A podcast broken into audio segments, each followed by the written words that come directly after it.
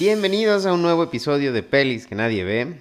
Sería el número 7 oficial, 8 si contamos la cápsula que subimos el día de ayer. Como cada semana, yo soy Francisco Eguiza dándoles las gracias por estar platicando una película más conmigo en este podcast de cine de culto, de cine de horror, cine de serie B y todo este cine poco convencional que creo, la verdad, que para el mundo de los normales siempre pasa desapercibido. Entonces, siguiendo un poco la tradición de este podcast, hicimos una encuesta para saber qué película íbamos a tocar esta semana y colocamos prácticamente todas las películas que habían quedado en segundo lugar en episodios anteriores. Pusimos Possessor, Possession y The Last House on the Left. ¿Y qué creen? Volvieron a perder. Sorprendentemente ganó un clásico del 79 que se llama The Warriors. Y sí me sorprende porque The Warriors Claro, es una película de culto. De hecho, creo que está más bien enraizada en el gang exploitation. Eh, como dije, ya les dejé una cápsula sobre qué es el cine de culto. Les voy a dejar otra más sobre qué es exploitation. Va a ser mucho más adelante, por supuesto. Pero me sorprendió simplemente porque no pensé que fuera una película tan popular. Al menos no más que The Last House on the Left, por ejemplo. Pero la verdad que bueno que ganó porque The Warriors, para mí, la verdad es que creo que es una maldita joya. Es buenísima la película. Y siguiendo esta tradición de pelis que nadie ve,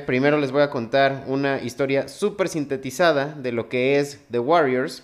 Eso ya es costumbre, así que en pocas palabras, la película nos presenta el asesinato de un líder de una pandilla de Nueva York, esta pandilla súper, súper poderosa que se llama los Riffs, y los asesinos culpan entonces a nuestros héroes de, esta cinta, los protagonistas de esta cinta, que son The Warriors, y los culpan de haber disparado el arma y, de haber roto este pacto de no armas en, este meeting. ¿Esto qué provoca? Pues que todas las pandillas de la ciudad y todas las pandillas que estaban en el meeting ahora tengan como misión única encontrar y terminar con cada uno de los protagonistas a como dé lugar. Como ya mencioné, The Warriors encaja en esta categoría que se le menciona como gangsploitation, es decir, películas regularmente, regularmente no siempre, pero son distópicas que presentan pues básicamente los andares de pandillas y su reino de terror en ciudades o pueblos incluso también. Algunos títulos que podrían quizás sonarles en, en este, en esta categoría podría ser Switchblade Sisters, Los Guerreros del Bronx, que de hecho es un, refrito italiano de, The Warriors, tal cual la que estamos analizando hoy. También seguro habrán escuchado de Savage Streets, que está protagonizada por Linda Blair, que es la niña del exorcista, obviamente no como niña, ya, ya grande, pues. Recuerdo también mucho una película que se llamaba The Jesus, eh, The Jesus Trip,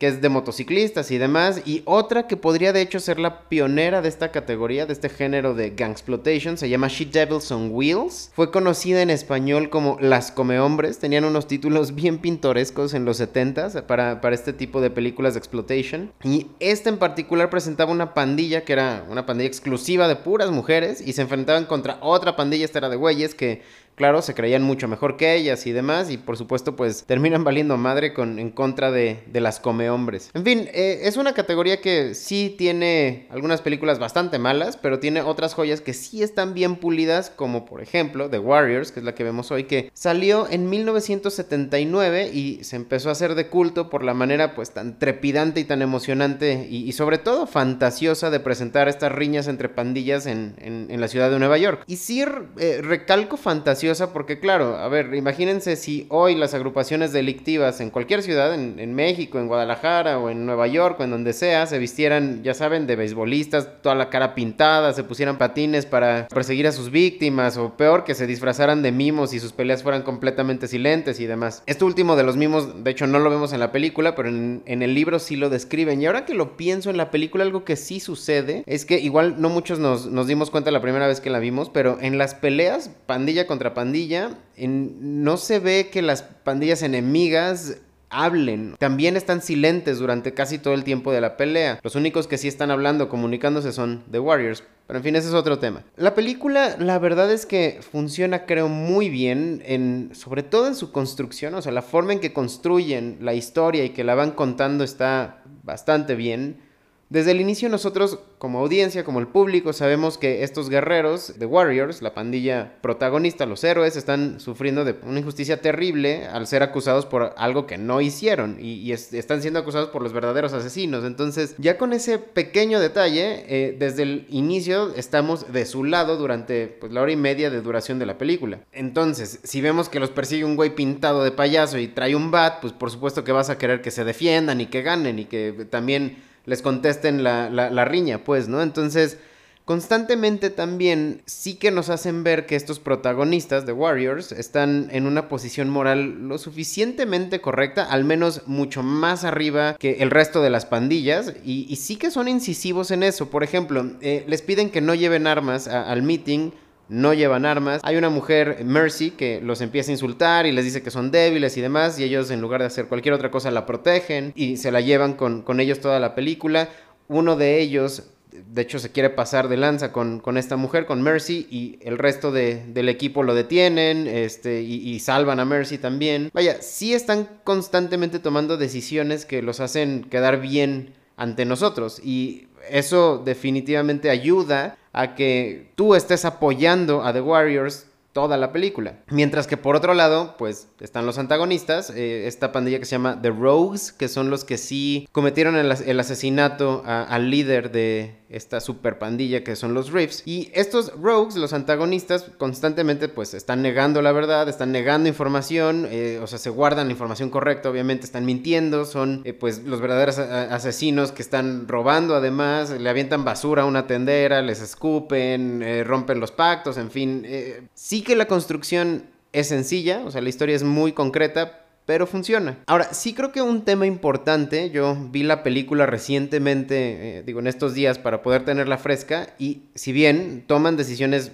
moralmente superiores, digamos, o correctas al menos, pero la película tampoco envejeció del todo bien. Por un lado, sí se vuelve lenta en el desarrollo, porque pues claro, al principio de la película ves estas viñetas con un montón de pandillas así súper disfrazadas, súper producidas y demás, y no vuelven a, a, salir en la película ni una sola vez más, entonces eso alenta un poco las cosas. Claro, lo único que tú quieres ver es a estas bandas pelear y sacarse los dientes y demás, y tarda muchísimo en empezar pues la acción, ¿no? La violencia de la película. Peor aún, si hay un par de escenas que creo que en el contexto de hoy en día, que no es, no es tanto que sea delicado, sino que es mucho más consciente, ya dejan de encajar estas escenas. Hay una en particular donde el héroe, el principal de la película, le dice al único personaje femenino, porque de hecho sí, hay una pandilla de solamente mujeres, pero realmente no hablan, están ahí nada más para ponerle un obstáculo a los guerreros, a The Warriors, y la única mujer con arco argumental está caminando con el protagonista y él le dice, seguro ni te acuerdas de todos los nombres de los que te acuestas y no te has de acordar de cómo se ven y hasta deberías de tener un colchón pegado a tu espalda para que la vida fuera más fácil para ti. Sí, por fortuna también hacen ese eh, dejo de responsabilidad de alguna forma. Mercy le básicamente le contesta toda enojada así de pues últimamente a ti te vale verga, ¿no? Digo, no tal cual, pero básicamente le dice eso. Y claro, esta escena yo no me la imagino en una película de Paramount ahorita, que son los productores de, The Warriors. Tampoco me lo imagino en una de Warner o de Fox o de Disney o de cualquier productora que hoy esté vigente. Pero sí, aún con eso, la película creo que es imperdible. Más por... Eh, tiene una capacidad muy grande de ser una película bastante caricaturesca eh, y, muy peculiar. Digo, aún con los maquillajes y, las gorras y los patines y con toda esa, esa caricatura de los personajes, sí que se siente real. Y, y de hecho aquí una anécdota. Cuando yo la vi de niño, porque de hecho era eh, una de las películas favoritas de mi papá y, casi, casi que la veíamos cada mes, yo de verdad legítimamente pensaba que en Nueva York, si yo iba a Nueva York, las pandillas iban a ver tal cual así. O sea, no iban a traer armas de fuego, no iban a vender drogas, ni iban a estar ahí oliendo activo o fumando metanfetaminas o yo qué sé. De hecho, no. Yo me los imaginaba literalmente maquillados y en patines o vestidos de duendes. Eh, de hecho, sí, hay una banda tal cual en las viñetas del inicio que les menciono, que se está vestidos de duende, súper extraña, pero bueno. Finalmente, eh, para cerrar, porque creo que The Warriors es una película definitivamente muy buena, pero creo que no da para muchísimo de análisis. Aquí sí viene una, pequeña alerta de spoilers para los que no han visto la película. Sí les recomiendo que, que, lo hagan con el contexto que les acabo de mencionar arriba. La película, claro, termina con la justicia haciéndose presente. No me refiero al señor justicia, a la policía, como eh, digamos